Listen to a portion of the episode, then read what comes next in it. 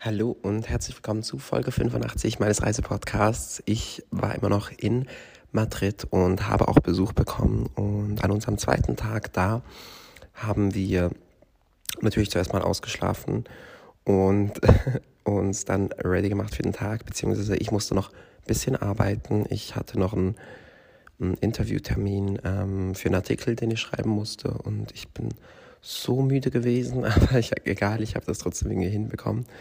Und danach wurde Wäsche gewaschen und während ich Wäsche gewaschen habe, haben wir eine Runde Billard gespielt. Das war auch sehr witzig.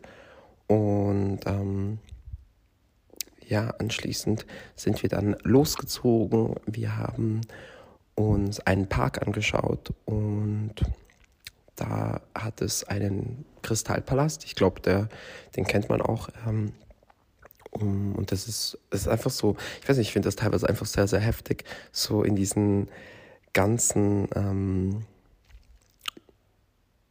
diese ganzen Prestigegebäude, die einfach nur irgendwie noch da sind, weil sie halt schön aussehen, aber irgendwie werden sie für nichts mehr genutzt. Ähm, und dann halt einfach riesige Parkanlagen, die auch so, so schön gemacht sind.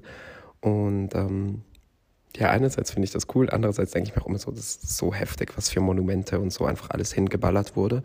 Und jetzt stehen die halt rum und irgendwie werden sie auch besucht und irgendwie sehen sie auch cool aus, aber I don't know. ist auch so ein bisschen, warum genau? Ähm, und ja, am Abend waren wir dann, was haben wir gemacht? Wir waren essen und anschließend waren wir in einem Club, beziehungsweise also doch nicht, beziehungsweise es war ein Club und zwar, ich dachte, es ist ein Techno-Club oder zumindest so Techno-Latin-Influence, so Latin-Beats oder so. Und manchmal war es das auch, aber meistens war es tatsächlich eigentlich so ein reiner Reggaeton-Club. Also so äh, einfach spanische Musik, äh, auch mit viel Sing-Sang und irgendwie ist der Rhythmus immer genau gleich es macht das Tanzen leichter und ich konnte mich dann eigentlich auch dran gewöhnen.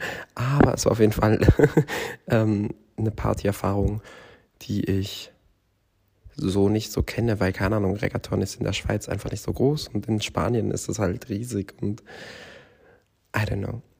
ich fand es ganz witzig. Und danach waren wir dann auch todmüde und sind äh, um 4 Uhr morgens dann ins Bett gefallen. Und Song des Tages ist What's Love Got to Do von Tina Turner und Kaigo, falls ihr lieber eine moderne Version mögt.